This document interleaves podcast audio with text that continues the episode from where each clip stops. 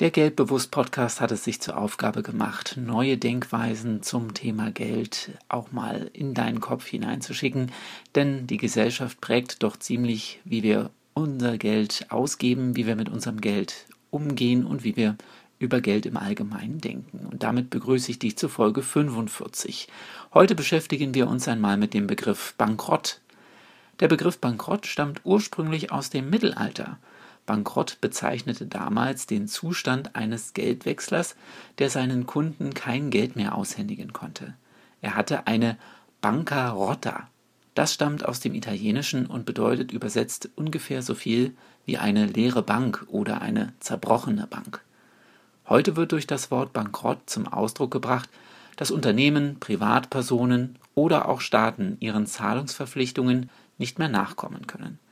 Das bedeutet, die ausstehenden Rechnungen und sonstigen laufenden Ausgaben können nicht mit eigenem Kapital oder den Einnahmen gedeckt werden. Als Synonym dafür wird auch sehr häufig der Begriff Pleite verwendet. Mein Name ist Norman Dabkowski und ich wünsche dir wie immer eine erfolgreiche Woche.